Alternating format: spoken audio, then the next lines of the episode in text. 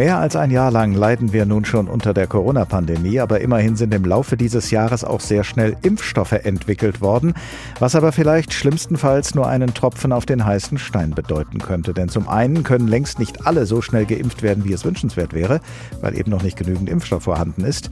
Und zum anderen gibt es auch noch die Mutationen. HR Info. Das Thema. Corona 2.0. Wie sich das Virus weiterentwickelt. Ja, das Coronavirus entwickelt sich weiter und manchmal entstehen dadurch neue Virusvarianten, die dann möglicherweise mit den vorhandenen Impfstoffen nicht erfolgreich bekämpft werden können. Darüber habe ich vor der Sendung mit Professor Klaus Czikotek gesprochen. Er ist Präsident des Paul-Ehrlich-Instituts in Langen, das unter anderem für die Impfstoffzulassung in Deutschland zuständig ist. Herr Professor Tschichotek, Mutationen des SARS-CoV-2-Virus sind ja schon von Anfang an unterwegs. Die britische Variante ist inzwischen in Deutschland weit verbreitet. Außerdem gibt es noch die brasilianische und die südafrikanische Variante. Machen Ihnen diese Mutationen Sorgen im Hinblick auf den Impfschutz? Nein, die Mutationen oder die Entstehung von Varianten macht mir im Moment keine Sorgen, denn das Paul-Ehrlich-Institut und die Entwickler haben Variante Impfstoffentwicklung bereits im Blick letztlich sind auch äh, Virusmutationen etwas ganz Normales. Wir kennen das jedes Jahr bei den Influenza-Viren.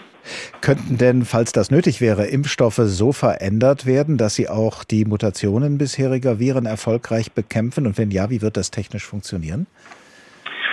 Das geht tatsächlich so und äh, das ist glücklicherweise bei den derzeit zugelassenen Covid-Impfstoffen wahrscheinlich sogar einfacher und schneller als bei vielen der bisher bekannten anderen Virusimpfstoffe. Die jetzigen Impfstoffe sind ja gentechnisch hergestellt und äh, manche davon genetischer Art. Das heißt, es wird nicht ein Teil des Erregers, Protein, zum Impfschutz benutzt, sondern der Bauplan für diese Proteine. Das ist bei den mRNA- und Vektorimpfstoffen der Fall.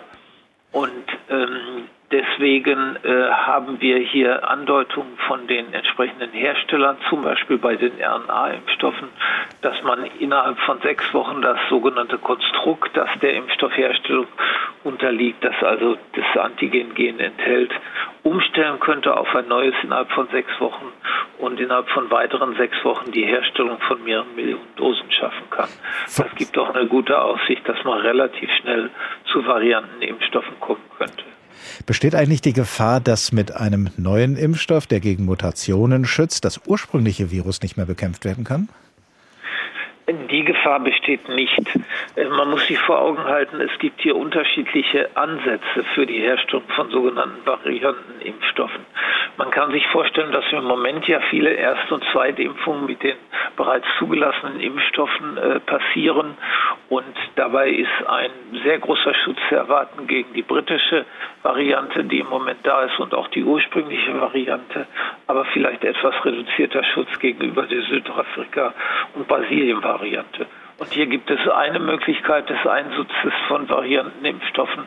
Ähm, man könnte sich eine Drittimpfung vorstellen, nur mit einem Variantenimpfstoff, der dann die ursprünglich den ursprünglichen Schutz, die ursprüngliche Immunreaktion nochmal verbreitert, sodass die Immunreaktion zum Schutz sowohl der ursprünglich gegenüber den ursprünglichen Varianten als auch gegenüber der britischen und zum Beispiel der südafrikanischen oder brasilianischen Variante äh, gereicht. Welche Prognose, Herr Professor Tschechotek, wagen Sie denn für die Zukunft? Werden wir mit Impfstoffen das Virus und seine Mutationen in den Griff bekommen oder gestaltet sich das schwieriger als gedacht?